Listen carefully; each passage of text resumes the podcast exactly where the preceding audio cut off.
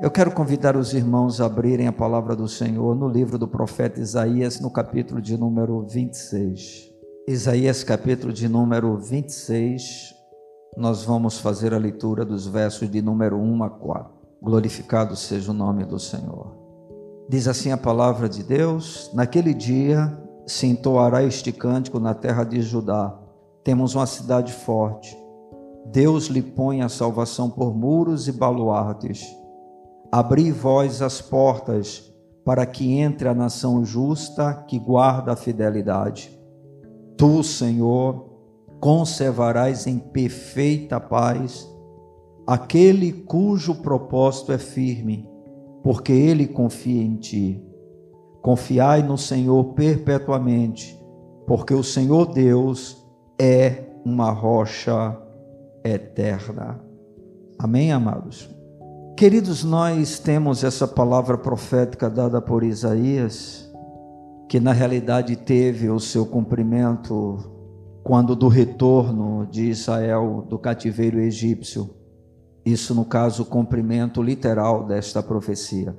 Mas essa profecia não apenas teve um cumprimento literal, e isso a gente pode perceber em várias outras profecias bíblicas mas ela também apontava quando foi pronunciada para um tempo final de todas as coisas, para um tempo em que nós veremos um novo céu, uma nova terra, nós veremos a nova Jerusalém. E essa profecia, quando vista de maneira futura, além daquilo que com certeza já aconteceu, quando nós conseguimos ver mais à frente, a gente percebe que a mesma, ela diz respeito à experiência vivenciada pela Igreja de Cristo em toda a sua existência, já que a mesma, ela pode ser perfeitamente considerada como uma verdadeira cidade. Ou seja, a Igreja de Cristo acredito eu, é a Nova Jerusalém. Não é à toa que lá em Pedro, o Senhor vai dizer em relação aos crentes: Vós sois raça eleita, sacerdócio real, nação santa. A igreja de Cristo é a noiva do Cordeiro. É essa cidade que vem ataviada, preparada. E essa cidade dentro do texto aqui apresentado, ela tem uma descrição que eu acredito ser bastante importante para nós que vivemos ainda nesse processo de caminhada antes de que vejamos ou experimentemos o cumprimento pleno de tudo aquilo que o Senhor tem prometido para a nossa vida. No momento, nós ainda habitamos um tabernáculo natural, nós temos que conviver com a corrupção do nosso corpo, do nosso coração, mas chegará um dia em que nada disso mais existirá, porque o nosso corpo será transformado, o mortal será absolvido pela vida e o corruptível revestido de total incorruptibilidade. Mas eu queria que nós pudéssemos, nesta noite, observar como essa cidade, a Nova Jerusalém, que a gente pode dizer a igreja, ela é descrita, ela é apresentada pelo profeta da parte do Senhor. E no versículo de número 1, nós vemos o profeta dizendo, e se vocês observarem o título de todo esse capítulo, vocês vão perceber que o mesmo ele foi entregue para o povo de Israel como um cântico que deveria exatamente ser utilizado de maneira profética e que posteriormente foi experimentado pelo povo de Deus. O versículo de número 1 diz assim: Naquele dia, conforme eu disse, naquele dia, está apontando primeiramente para o retorno de Israel do cativeiro babilônico, ou seja, quando o povo foi liberto do seu cativeiro. Mas esse naquele dia também nós podemos enxergar mais adiante e nós vamos ver o cumprimento, a finalização de todas as coisas, se referindo à igreja do Senhor. E aí a gente vai poder aprender algumas questões que são muito importantes para nós, como corpo de Cristo, como a Jerusalém celestial, como a igreja de Deus. E diz assim: naquele dia se entoará este cântico na terra de Judá. Temos uma cidade forte. Deus lhe põe a salvação por muros e baluartes. Essa cidade descrita pelo profeta Isaías, que nós podemos enxergar nesta profecia a realidade da igreja, a gente percebe que a igreja, como a cidade, a descrição dada pelo Senhor para ela é que ela é fortificada por muros e baluartes de salvação. O que significa isso? Significa que essa cidade ela é totalmente protegida. Porque este muro e este baluarte de salvação aponta para a pessoa de Cristo e para sua palavra, para suas promessas para a aliança que ele veio fazer com o seu povo. Tanto muros como baluartes têm significados semelhantes. A palavra muro é mais comum para nós, porque todos nós temos praticamente na nossa casa, mas nas cidades antigas, isso tinha uma função semelhante que tem hoje para nós, que é uma função de proteção. Os grandes impérios normalmente eram cercados né, por muralhas enormes. E havia o muro de proteção e o que é chamado de baluarte, que seria uma outra área próxima ao muro, né, que também tinha uma função semelhante, só que em uma dimensão menor. E isso dava segurança exatamente para os povos, para as nações justamente porque era muito comum a guerra, a invasão e havia necessidade de que isso acontecesse. Então o profeta ele diz: naquele dia assim toará este cântico na terra de Judá. Temos uma cidade forte. E por que essa cidade é forte? Porque Deus lhe põe a salvação por muros e baluartes. Isaías está dizendo mais ou menos o seguinte: apesar da vitória da Babilônia, de tal forma que a nação de Israel foi levada cativa. A verdade é que existe uma cidade fortificada e a proteção dessa cidade não são muros normais, muros naturais que podem ser derribados, que podem ser destruídos. Não, Deus põe a salvação dele por muros e baluartes. E quem é a salvação apresentada por Deus em Sua palavra? Não é porventura a pessoa de Cristo, não é Ele o Salvador da igreja, o Salvador do seu povo, o Salvador dos seus eleitos, o Salvador daqueles que lhe pertencem. Então a igreja, ela tem uma proteção segura. A igreja, ela está totalmente cercada por quem? Pelo próprio Cristo. Ela está segura em que? Na sua promessa, na sua palavra. A igreja é uma cidade forte. Esta é a razão porque Jesus falou: as portas do inferno não prevalecerão contra a minha igreja. Por quê? Porque o próprio Senhor se constitui no muro deste povo. Lembram-se da experiência de Jó? Quando Satanás se apresenta diante de Deus, e aí o Senhor elogia a vida de Jó, dizendo que não havia naquela ocasião nenhum homem semelhante a ele, um homem justo, um homem reto, um homem íntegro, temente a Deus, que se desviava do mal. O que foi que Satanás disse também? Tu cercas Jó Ou seja, quem é que pode fazer alguma coisa com Jó? Quem é que pode tocar em Jó? Tu tens abençoado, Jó está seguro, Jó é próspero, Jó tem uma vida extremamente confortável. Desse jeito é muito fácil te servir, desse jeito é muito fácil ser fiel a ti, desse jeito é muito fácil te adorar. Toca na vida de Jó. Observe que quem era que protegia Jó? Deus. Deus era o próprio muro que cercava a vida de Jó. Pois bem, hoje a igreja está nessa condição de forma coletiva e também de maneira individual. Estão entendendo? Como povo de Deus, irmãos, nós estamos seguros. Nós somos uma cidade forte. É por isso que a igreja, ela não pode de forma alguma perder as suas características.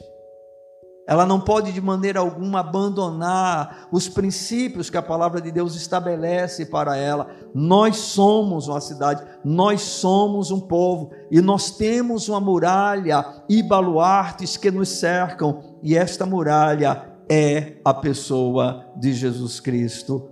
Ele é o muro da igreja. Estão entendendo? Não há como você ficar em cima do muro, você tem que estar dentro, né? Além do muro, dentro da cidade. Então, a primeira coisa que a gente pode perceber em relação a essa profecia, tratando dessa cidade forte, que nós, eu particularmente creio que tem a ver com a igreja do Senhor, é que a força da, dessa cidade está em quem a protege, em quem a guarda, em quem cuida dela.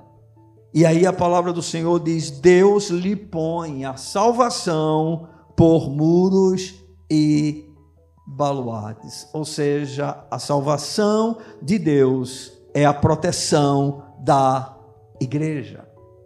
E a salvação de Deus é a pessoa de Cristo. Bendito seja o nome do Senhor. Ou seja, é a presença de Cristo e sua imutável promessa os muros dessa cidade. Por que, é que a igreja está segura? Bem, porque ela tem aquele que é o general dos generais por ela.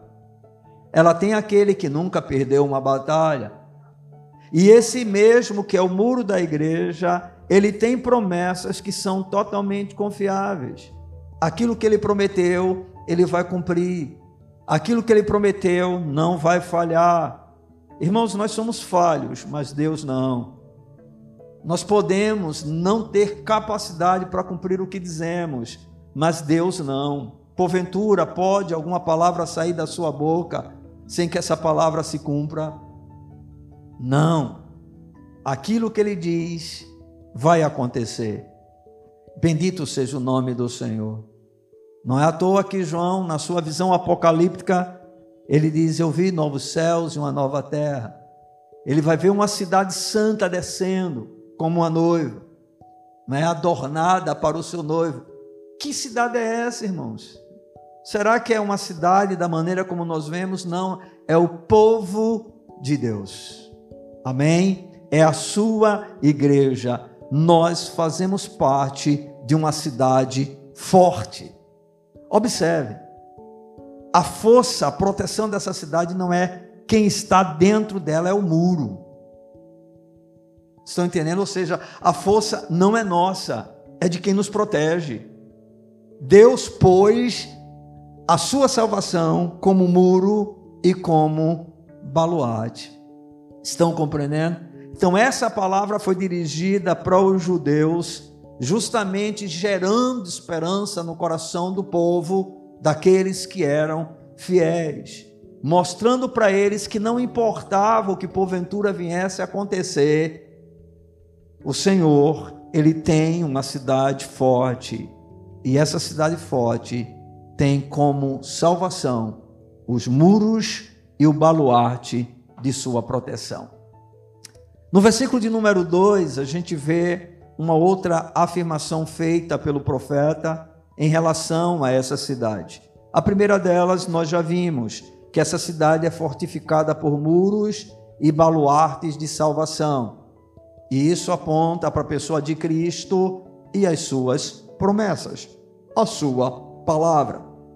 A segunda coisa importante que a gente vê é que essa cidade, as suas portas estão abertas para os justos.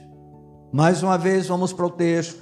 Abri vós as portas para que entre a nação justa que guarda a fidelidade.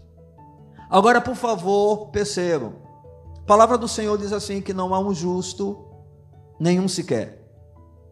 A palavra do Senhor diz que todos pecaram e destituídos, afastados estão da glória de Deus. A palavra do Senhor diz que não há quem faça o bem, não há nenhum só. Tudo isso a palavra de Deus nos revela.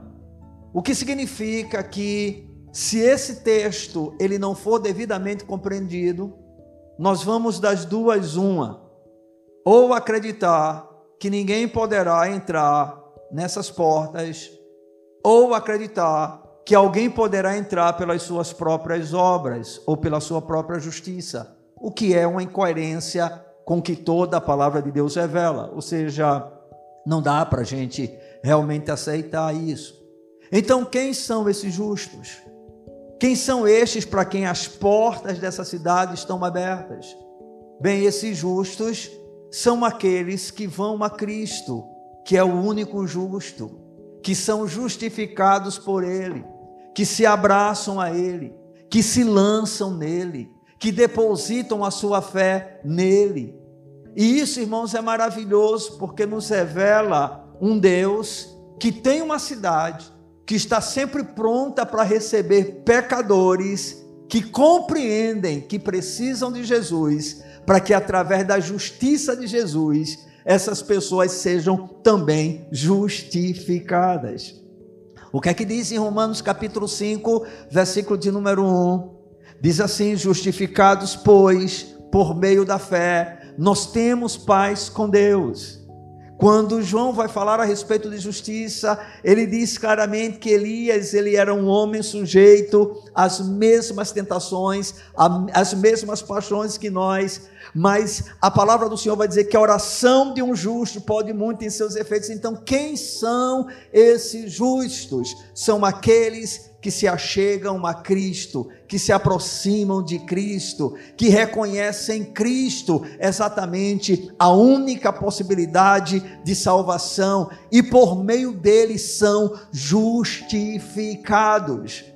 Então, essa cidade chamada igreja, essa cidade que, conforme nós vimos, ela é fortificada por muros e baluartes, onde esses muros e baluartes a protegem e esses muros e baluartes representam a pessoa de Cristo e as suas promessas, a sua aliança. Pois bem, esta cidade, ela está de portas abertas. E quem é que entra por elas, por essas portas? Pecadores arrependidos. Aqui está uma palavra de grande esperança, que deve fazer com que a gente sempre esteja pronto para anunciar a palavra de Deus para pecadores que estão perdidos. Por quê? Porque ainda há lugar nessa cidade. As portas não se fecharam, irmãos. As portas da graça permanecem abertas. Ainda há espaço para pecadores como eu e você nesta cidade, irmãos. Independente de quem sejam. Não importa o quão perversos possam ser, a verdade é que essa cidade permanece de portas abertas. Louvado seja o nome do Senhor. Isso é um convite da graça. É uma palavra de esperança que diz para o pecador que está em trevas, que está perdido, que está condenado, que está destinado a perecer eternamente, né? como diz o profeta Isaías, se eu não me engano, no capítulo de número 1, ou é no capítulo de número 2, ele diz: Vinde vocês que têm sede, para que vocês possam beber, vocês que têm fome, para que possam comer.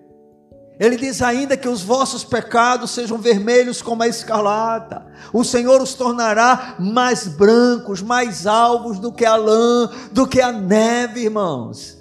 Então essa cidade, ela permanece com as suas portas abertas. Louvado seja o nome do Senhor. Ainda há esperança para o mundo perdido, e essa esperança está em Cristo, e Cristo está na igreja. Louvado seja o nome do Senhor. Irmãos, nós somos representantes do Senhor aqui na terra. Nós somos o seu povo, nós somos a sua cidade. Nós somos embaixadores do seu reino. Nós somos ministros da sua palavra. Nós temos da parte de Deus um ministério, que é o ministério da reconciliação, ou seja, através de nós, Deus pode chamar o mais vil pecador, o mais miserável pecador, para que ele possa adentrar pelas portas desta cidade. Cidade esta, cujo nome é Yahvé chamar, o Senhor presente está. Aleluia. Bendito seja o nome do Senhor. Esta é a cidade apresentada por Isaías, que via muito mais além do que aquele momento em que Israel retornaria do cativeiro babilônico, após passar 70 anos. 70 anos de disciplina, 70 anos de tratamento, 70 anos para entender que apenas o Senhor é Deus, para aprender a amar a Deus, a louvar a Deus, a tirar todo o ídolo, e esse povo vai voltar, e durante esse processo, muitos se mantêm fiéis, e é exatamente para estes que o Senhor está dizendo: olha, vocês nós temos uma cidade forte. Judá é uma cidade forte. Por quê? Porque o Senhor, o Senhor dá a sua salvação por muros e baluarte. Ou seja, não é uma cidade apenas terrena, é uma cidade que vai além. Bendito seja o nome do nosso Deus, glorificado seja o seu nome. Então, esta cidade descrita por Isaías, ela é fortificada por muros e baluartes de são e suas portas estão abertas para os justos.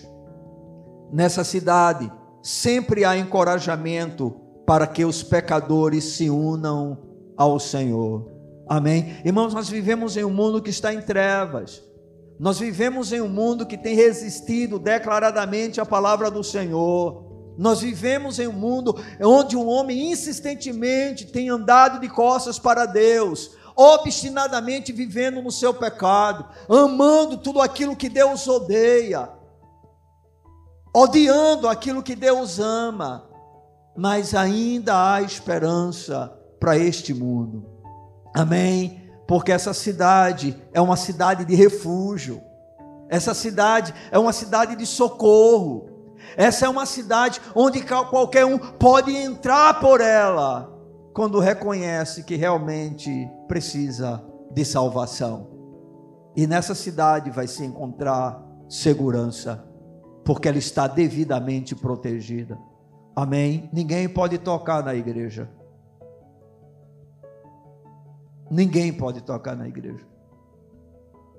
Irmãos, podem tirar nossa vida natural, mas tocar na nossa alma, não. Estão entendendo? A história tem mostrado isso. Quanto sangue já foi derramado do povo de Deus? Quantas pessoas já morreram por sua fé em Cristo? Mas não conseguiram acabar com a igreja, ela permanece viva porque ela tem alguém que a protege. E aqueles que permanecem nela estão o quê? Seguros. A igreja é o seu lugar. A igreja é onde você deve estar. Amém. É inaceitável, é inadmissível alguém professar uma fé em Jesus e ao mesmo tempo rejeitar, desprezar a instituição chamada igreja. Não a igreja placa denominacional, mas a igreja do Senhor. E é claro que quando nós amamos a igreja do Senhor, nós vamos ter prazer em nos congregar, nós vamos ter prazer em uma instituição natural, humana, denominação, porque apesar de a denominação não ser a igreja de Cristo, mas a denominação é onde estão os membros da igreja de Cristo. Nem todo aquele que faz parte de uma denominação faz parte da igreja de Cristo. Mas todo aquele que faz parte da igreja de Cristo faz parte de uma denominação, exceto em situações especiais, exceto em circunstâncias onde isso é impossível, como ocorre com alguns irmãos nossos que vivem presos, que vivem como fugitivos, sem a possibilidade de se congregar com a facilidade que nós temos. Em alguns lugares por aí não existe placa de denominação, porque isso não é possível. Mas há uma igreja ali presente, aonde as portas do inferno não podem prevalecer contra ela. Estão entendendo? Denominações fecham, a igreja verdadeira não né? O Estado, a ditadura, né? Pode conseguir fechar templos, mas não fechar a igreja de Cristo. Amém? Porque ela é uma cidade forte, ela está protegida, ela está guardada. Se Deus é por nós, quem será contra nós? Quem será contra nós? Nós somos a menina dos olhos de Deus, irmãos. Nós somos os ungidos do Senhor, irmãos. Nós fazemos parte de uma classe especial na terra, não porque sejamos melhores do que ninguém, mas porque abraçamos a salvação oferecida por Deus, que é Cristo, irmãos. Estão entendendo? O Senhor nos guarda, o Senhor nos protege, não é porque a gente seja melhor, não, é porque nós somos o seu povo. Foi Ele quem nos comprou. Foi a sua graça que nos alcançou. Foi Ele que nos escolheu. Foi Ele que nos amou primeiro. Ele deu a sua vida para que nós pudéssemos ser dele de maneira especial. Nós não somos como os animais da terra, as aves, não é? As, é, as coisas criadas. Não, Deus nos fez para sermos conforme a sua imagem e a sua semelhança. Nós somos a coroa da criação. Nos perdemos em Adão, fomos condenados nele mas veio um outro Adão, o segundo Adão, Jesus Cristo, e por meio dele, agora nós pertencemos exclusivamente a Deus. Vós sois nação eleita. Vós sois povo de propriedade exclusiva de Deus. Exclusiva. Você sabe o que significa exclusividade? Dá para entender isso?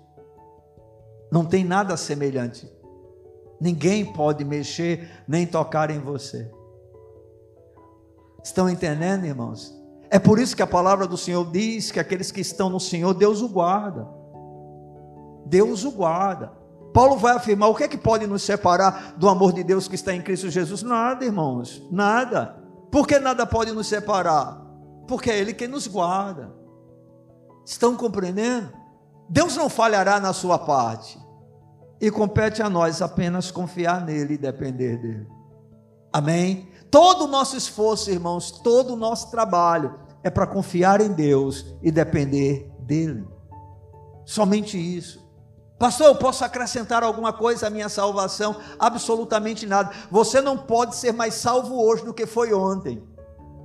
Agora você pode estar mais seguro hoje do que estava ontem. Você pode estar mais seguro amanhã do que está hoje. Estão entendendo?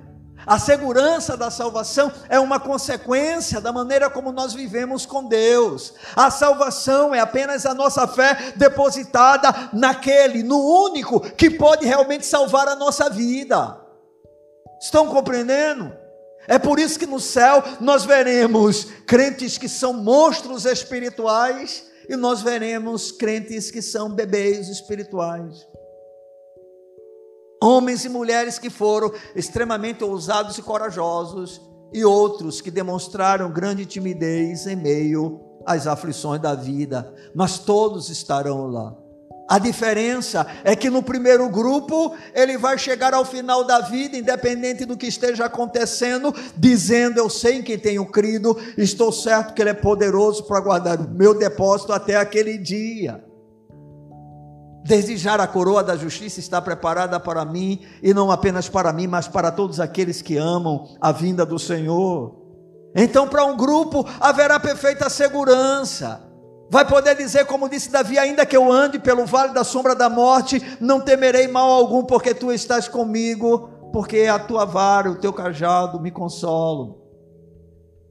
Já outro grupo estará temeroso, estará apreensivo, estará assustado. Mas irmãos, nós não seremos salvos por causa da nossa segurança. Nós seremos salvos porque Ele é a nossa segurança. Presta atenção. Presta atenção. Se você estiver dentro de um castelo onde seja totalmente impossível tá certo? De você ser atingido. Você ainda pode ficar assustado com o que está acontecendo à sua volta, com o bombardeio que ali está ocorrendo, e você pode, no teu íntimo, ficar apreensivo e dizer: será que eu estou verdadeiramente seguro? Mas isso vai mudar em alguma coisa a sua segurança, não apenas no seu comportamento.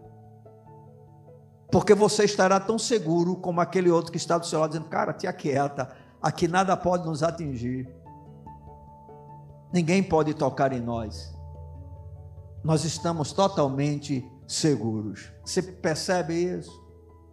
Percebe a diferença? Então, esta é a cidade chamada igreja. Suas portas estão abertas para os justos.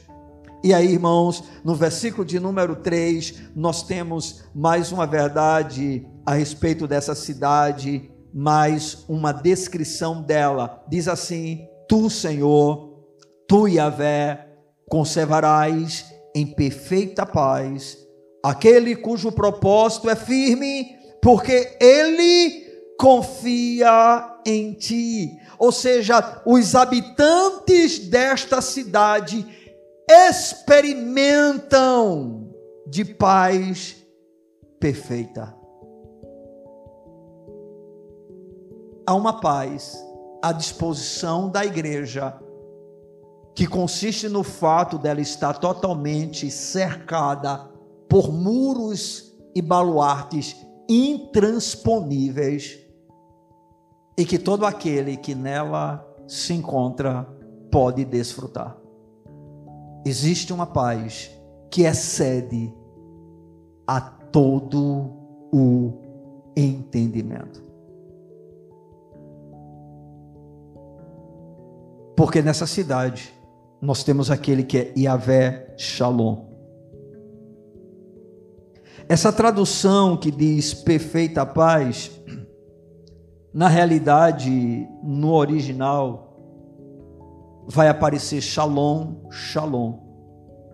E por que perfeita paz? Porque quando uma palavra dentro das Escrituras, tanto no Velho Testamento como no Novo Testamento, ela é repetitiva, ela está mostrando a importância daquilo que está sendo dito.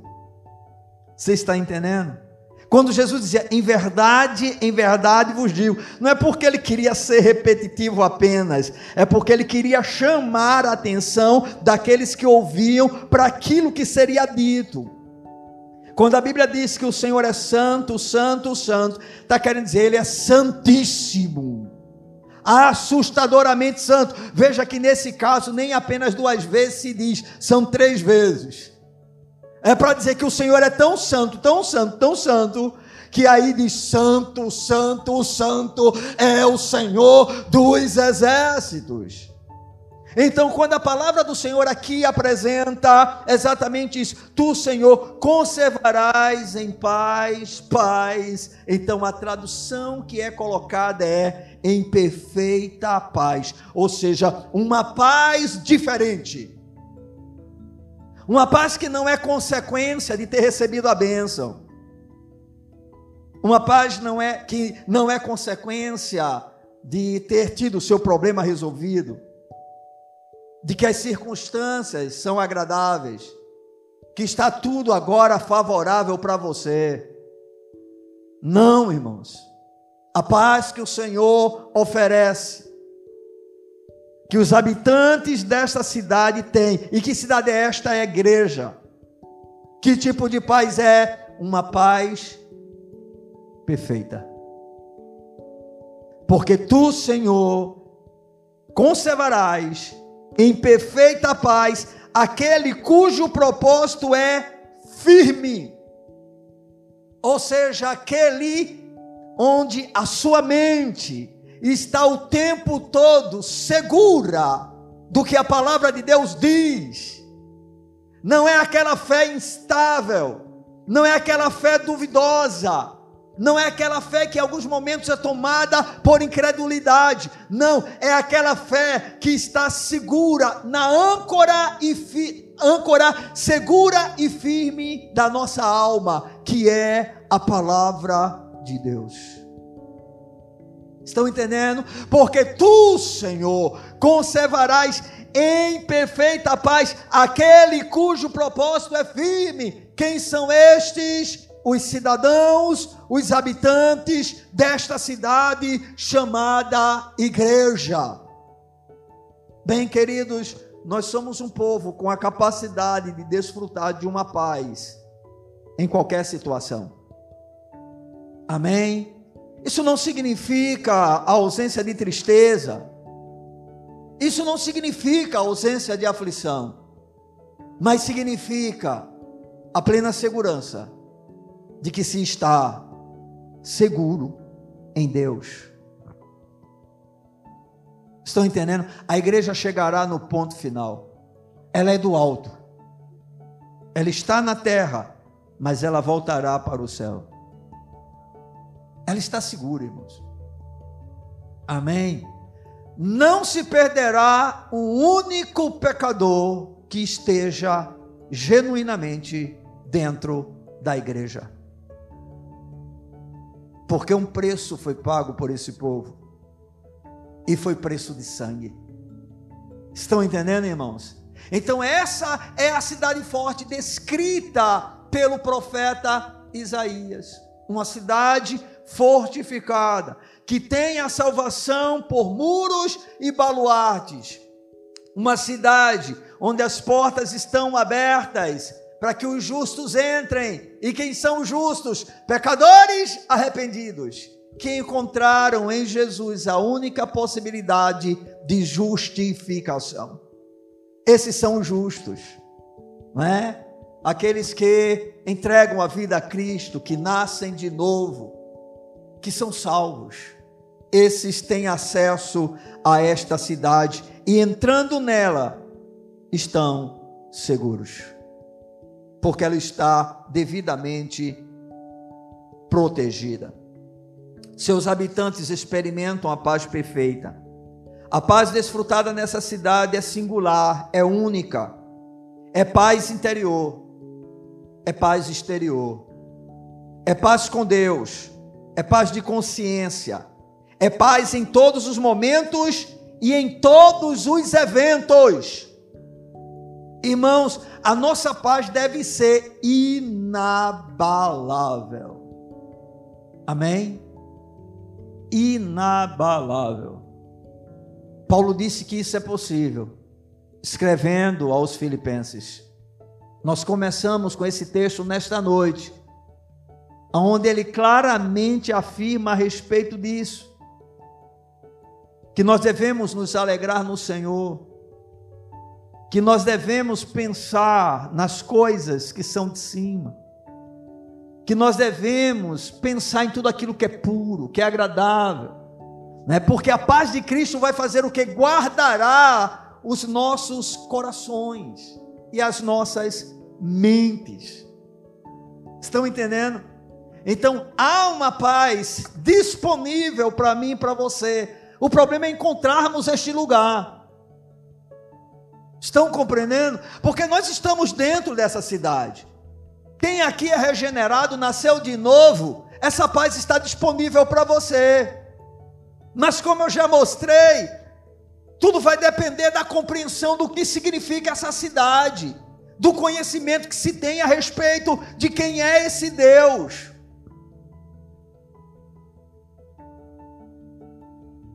Tudo depende disso, mas a paz está à nossa disposição. Amém. Caiam mil ao seu lado, dez mil à sua direita, você não será o que? Atingido. Só não te molestará de dia, nem a lua durante a noite. Nada, irmãos, pode causar dano a nós. Amém? Mas na praticidade, nós sabemos não é, que nós não experimentamos isso. Isso afirma que nós não somos povo de Deus, não já mostrei. Não tem nada a ver, irmão.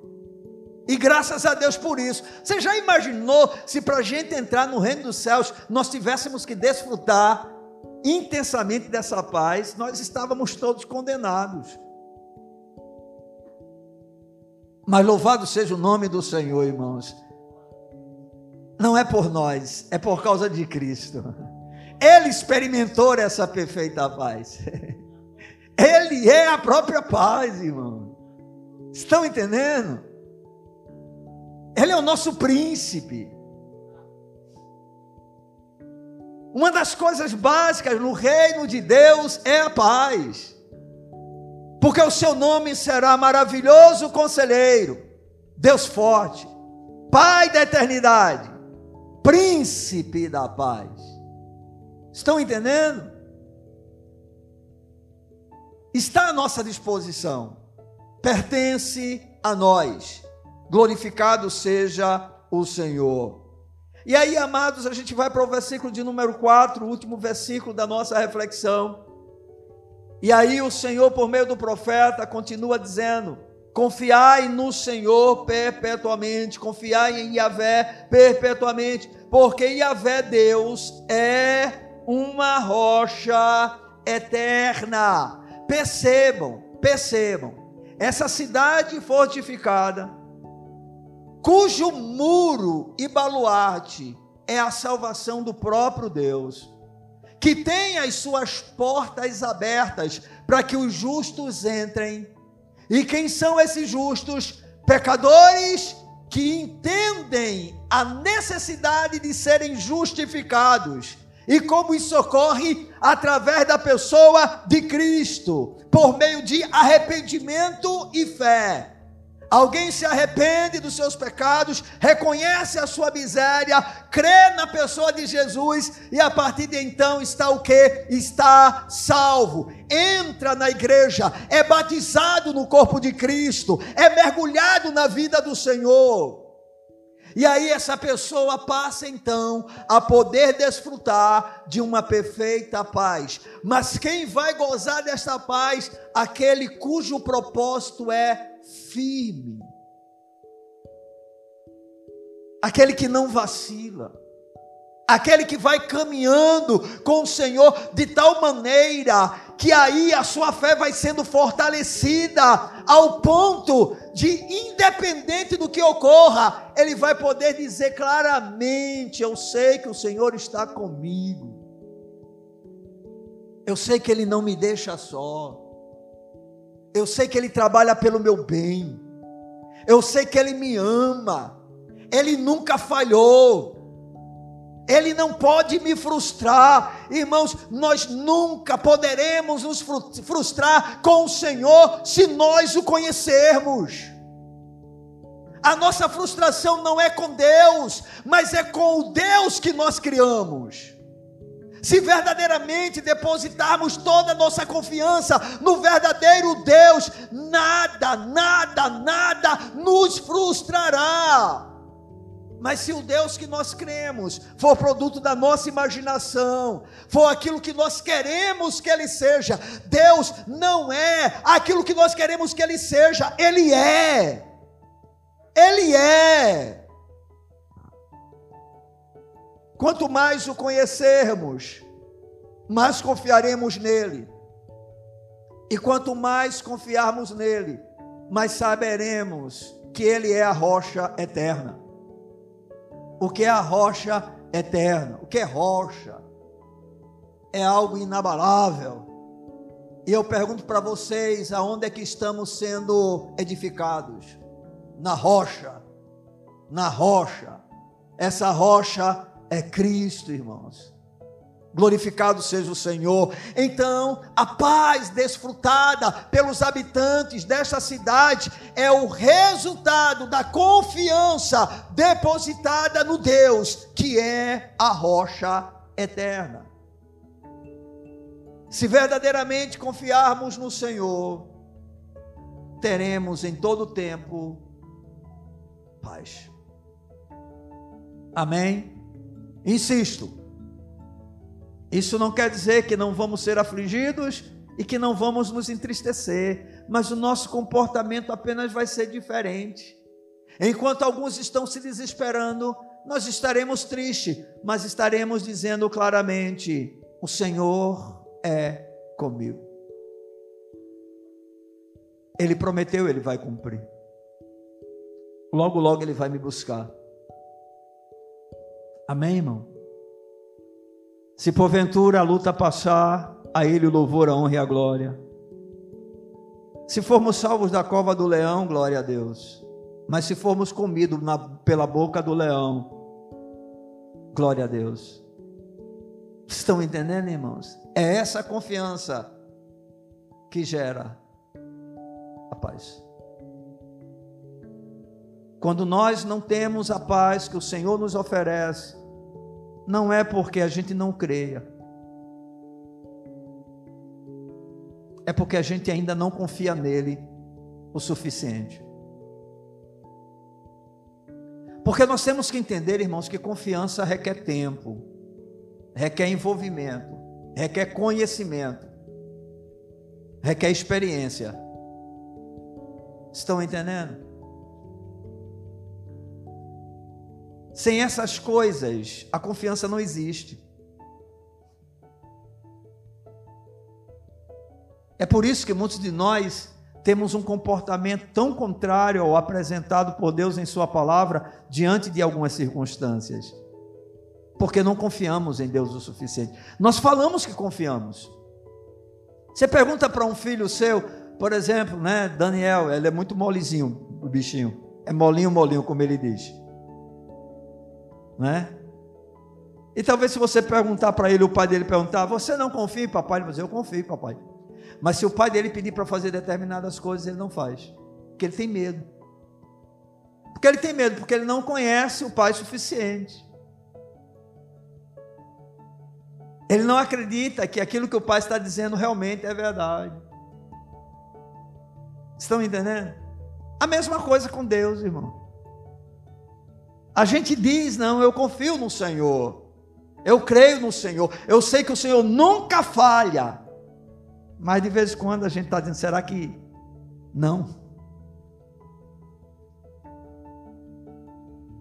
E por que nós dizemos isso? Porque nós não o conhecemos. Porque nós realmente não sabemos quem Ele é. Não é um conhecimento aqui, é um conhecimento aqui. Então, meus amados, há uma paz que os habitantes dessa cidade podem gozar, podem gozar. É nossa. Foi o que Jesus disse: a minha paz vos dou. E aí ele ainda acrescenta, para deixar bem claro que é uma paz diferente. Não dou como o mundo a dá. Aí ele vai mais além: no mundo tereis aflições. Não se atemorizem não se atemorizem. Ou seja, eu tenho uma paz, mas não é a paz que vocês querem. Porque a paz que nós almejamos é exatamente que as aflições cessem. Aí Jesus vai dizer: No mundo vocês vão passar por aflições, mas a minha paz é diferente. Hã? É aquela que ele está diante de Pôncio Pilatos. E Pôncio Pilatos tem o poder, dentro de uma dimensão natural, de dar a Jesus vida ou morte. Os acusadores o tempo todo pressionam Jesus. Pilatos pressiona Jesus, o que é que Jesus está ali totalmente quieto. Ele está na cruz, é xingado por todo mundo. Os ladrões, nos últimos momentos de sua vida, encontram forças para dizer um bocado de coisa com Jesus. Jesus está apenas quieto. Mesmo sabendo que sofreria o justo juízo de Deus, a ira de Deus, ele está quieto. Tu não dizes nada. Não sabes que eu tenho poder, que eu tenho autoridade? Aí Jesus olha para ele e diz: Nenhum poder tu teria sido alto não fosse te dado. Ele vai dizer para o discípulo: Todos vocês me abandonarão, mas isso não causa pânico em Jesus. Ele diz: Todos vocês me abandonarão, mas o Pai estará comigo. Entende? Entende porque esse homem absolutamente nada o atingia? Ele era a própria paz, irmãos.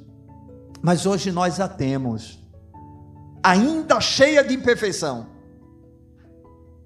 Porque é incrível, irmão, mas todas as virtudes dadas por Deus para nós estão contaminadas.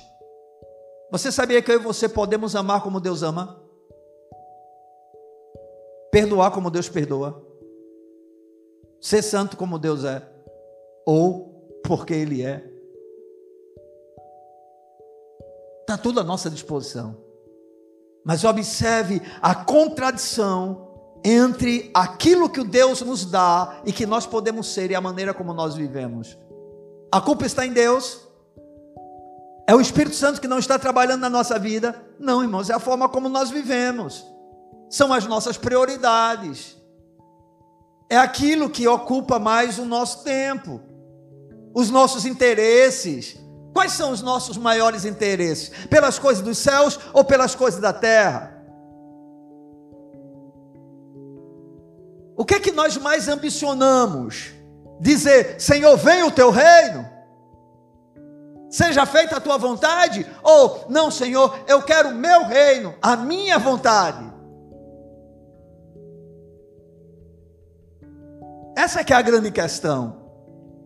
E aí por isso não sabemos muitas vezes o que é essa paz, e aí somos facilmente atingidos, abalados, mas essa paz é nossa.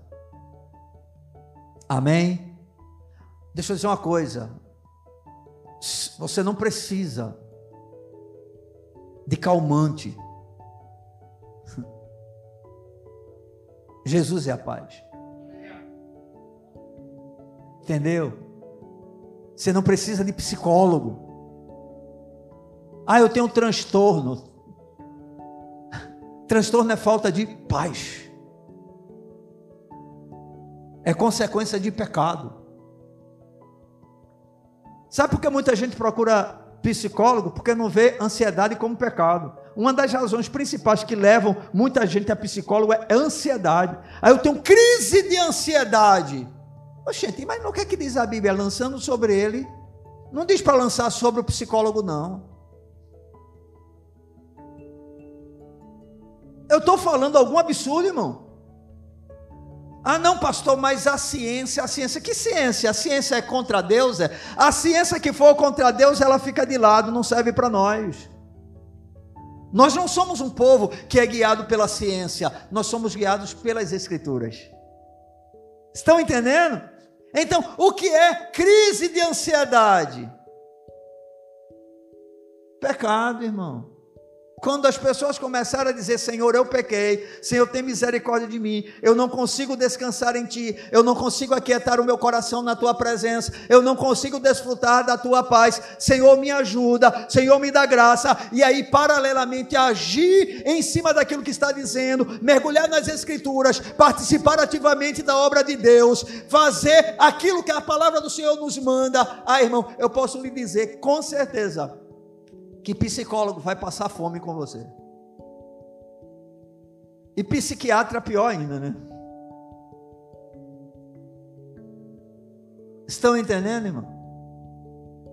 Porque nós temos o príncipe da paz, irmão. Nós somos a igreja de Cristo. Está entendendo? Nós precisamos compreender algumas questões. Ah, pastor, mas eu tomo só uma bandinha. Eu espero que você, pelo menos, não saia só de uma bandinha, né? Porque quem começa com uma bandinha vai com abandona e quando menos espera, tá aí grogue o tempo todo, dormindo. Cuidado, irmão. Depressão mata.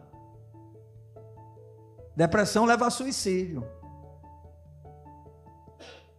Entendeu? Você não precisa disso. Ah, mas tudo está ruim para mim. O Senhor nunca disse que seria tudo bom. E você tem Ele, e você quer mais o quê? Quer mais o quê, irmão? Você tem a Jesus. Ele é o tesouro da igreja. Quando a gente compreender que Jesus é tudo, a gente não vai precisar de nada para se sentir completo, realizado. O que é depressão? É falta de realização não é? É uma pessoa tão centrada em si que não consegue ver nada além dela mesma. Uma pessoa depressiva é isso, ela só olha para ela, entendeu? Aí quando você tira os olhos de você mesmo, olha para Jesus, aí você vai ter um conceito correto sobre você, mas aí você vai ter expectativa nele. Qual o problema da, do depressivo natural e de alguns depressivos crentes? É que olha para si e diz: para mim não tem jeito, tudo dá errado. Eu não presto, ninguém me ama. Deus não me deu talento algum. Você sai reclamando, reclamando, reclamando. Isso é uma linguagem depressiva horrível. Mas aí você olha para Jesus, o médico dos médicos, aquele que pelas suas feridas nós fomos sarados. Amém? O Deus que cura, o que tem um bálsamo de Gileade, entendeu? Aí você começa a olhar para ele, olha para você e diz: Poxa vida, tudo em mim não presta. Aí você olha para ele, olha para a cruz e diz: Mas ele me ama. Eu sou ruim que só, mas ele me ama. E aí, meu irmão, você começa a ver de maneira diferente. E aí vai lutar. Amém, irmão? Porque é uma luta. A gente quer o quê? Uns, a, a, resposta no estralar. Porque a gente recorre à psiquiatria. Entende? Porque acha que um remédio vai resolver o nosso problema instantaneamente. E aí a gente sai de um tipo de escravidão e entra em outra. Escravidão das medicações. Está entendendo?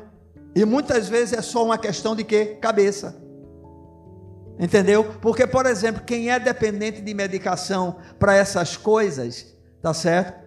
Se você dá para essa pessoa um outro remédio, um placebo que é chamado, uma, uma coisinha, um, um comprimido, só de, de, de farinha, a pessoa toma e. Porque na cabeça dela eu agora estou medicada. Você criou uma dependência, meu irmão. Estão entendendo? A nossa dependência deve estar no Senhor, irmãos. Que travemos lutas, mas sejamos vencedores. Porque se somos cristãos, quem está em nós é maior. Se somos cristãos, tudo podemos naquele que nos fortalece. Se somos cristãos, aquele que nos libertou, nós somos verdadeiramente livres. Se o Filho vos libertar, verdadeiramente sereis livres. Pastor, alguém vai para o inferno porque toma calmante? Não, eu acho que não. Eu espero que não. Né? Eu espero sinceramente que não. Está entendendo? Mas eu posso lhe garantir que é realmente uma falta de fé muito grande. É? Quando você estiver assim, canta aquele músico, aquieta minha alma, faz meu coração ouvir tua voz, me chama para perto, só assim eu não me sinto só. É isso mesmo, irmão. É isso mesmo, é o que você precisa. Amém, irmãos? Aquietai-vos, disse o Senhor, e sabei que eu sou Deus. É Ele que diz, irmão.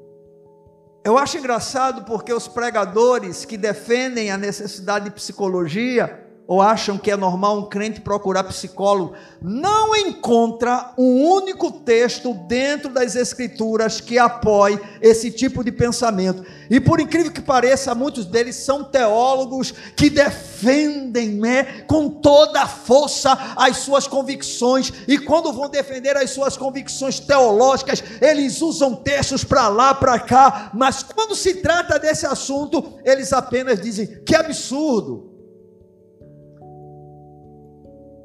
Que coisa ridícula! Mas não usam um único argumento bíblico para provar que o crente precisa de psicólogo. Alguns querem usar o exemplo de Elias. Mas, por favor, é, Elias consultou algum psicólogo? Elias tomou Rivotril para dormir? Curou Elias? Como foi que Deus curou Elias? Com a sua palavra.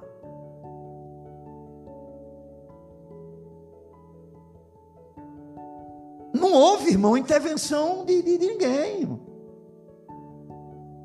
Você não vai encontrar nada semelhante às escrituras. Irmão, psicologia é uma coisa de um tempo para cá. E aqui para nós é uma máquina, não é? De muito dinheiro, porque normalmente quem se envereda por essa área não sai mais nunca.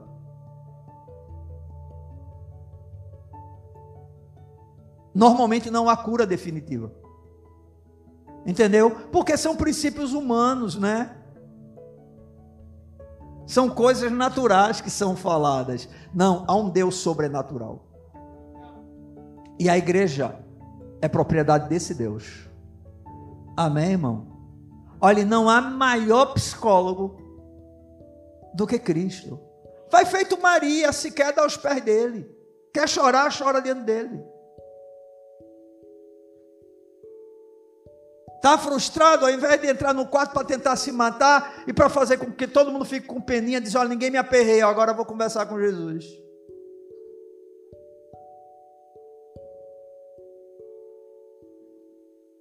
E aí, irmão, vem a liberdade. Porque é uma escravidão como a escravidão de qualquer tipo de vício. É uma prisão como outra qualquer. Não há prisão fácil para ser liberto. Mas há um Deus que faz milagres. Há um Deus que pode todas as coisas. Amém, amados? E aí, queridos, eu quero concluir essa reflexão afirmando que há uma cidade chamada Igreja, da qual todo cidadão que dela participa pode estar totalmente seguro e assim desfrutar de uma perfeita paz. E com um detalhe, tá bom? As portas ainda estão abertas. As portas ainda estão abertas. Continuemos pregando o Evangelho. Continuemos proclamando a palavra de Deus. Não importa quem vai entrar, nós devemos fazer a nossa parte, é mostrar o caminho, é apontar o caminho, é dizer: olha, a esperança para você, existe um lugar seguro que você pode estar.